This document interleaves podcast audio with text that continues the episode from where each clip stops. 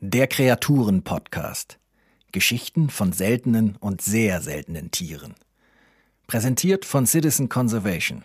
Haltung rettet Arten.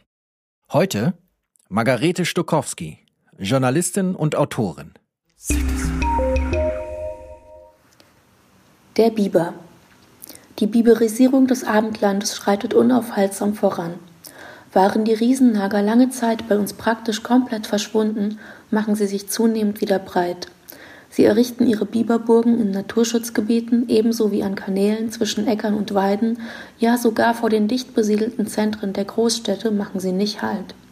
Selbst im Berliner Innenstadtbezirk Friedrichshain-Kreuzberg haben sie sich niedergelassen, mitten in der Spree, auf der Liebesinsel wo sie mutmaßlich den ganzen Tag herumbiebern, was das Zeug hält. Nachts dagegen ziehen sie dann um die Häuser und nieten reihenweise Bäume um. So putzig. Dabei ist der Biber eigentlich nur eine Art Ratten-Upgrade.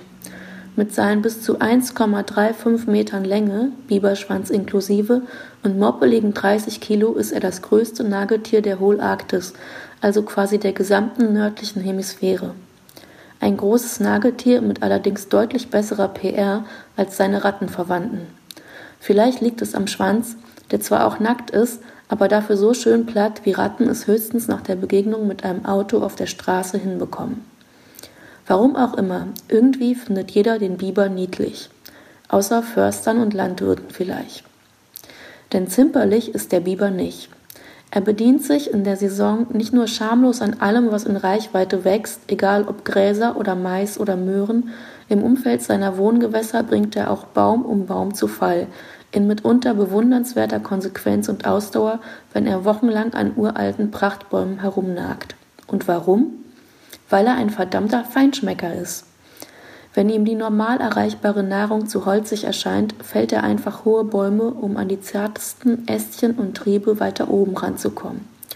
Was zu Diskussionen darüber führt, ob der Biber überhaupt etwas in unserer Kulturlandschaft zu suchen hat oder gar in unseren Städten.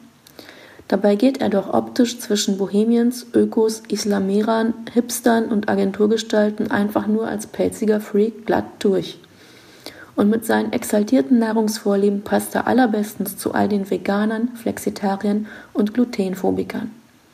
Ganze 4000 Kilo Holz werden pro Jahr und Biber zerlegt und zerraspelt. Was, man muss es leider so sagen, mitunter zu wütender Biberkritik führt. Schon wird die Bejagung der Tiere gefordert oder zumindest ihre Vergrämung. Dabei ist das Biber-Comeback eine kleine Ökosensation. In Europa war er praktisch schon ausgerottet, denn er wurde über Jahrhunderte gejagt und gegessen.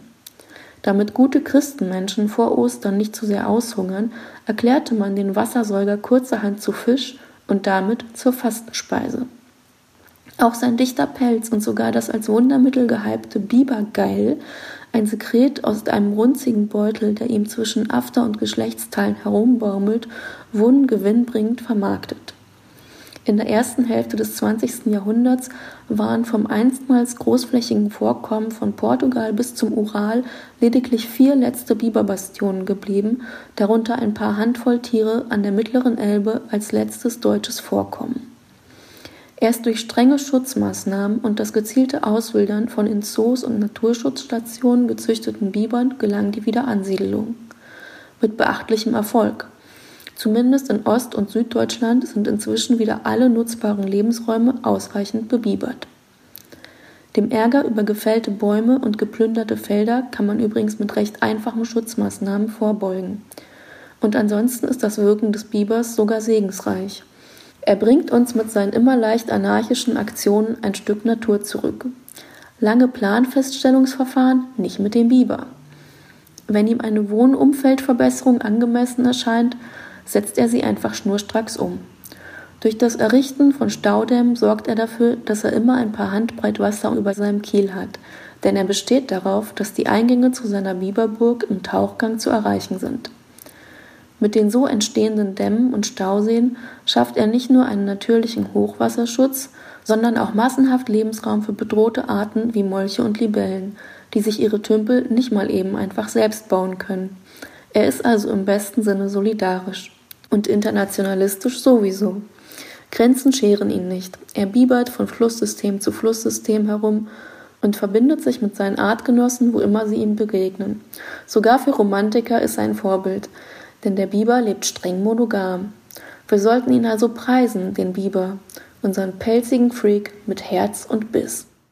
Danke fürs Zuhören. Das war ein Podcast von Citizen Conservation. Haltung rettet Arten. Eine Initiative zum Aufbau koordinierter Erhaltungszuchten gegen das Artensterben. Text Heiko Werning. Citizen Conservation finden Sie auch auf Facebook, Instagram, Twitter und YouTube oder unter www.citizen-conservation.org. Citizen.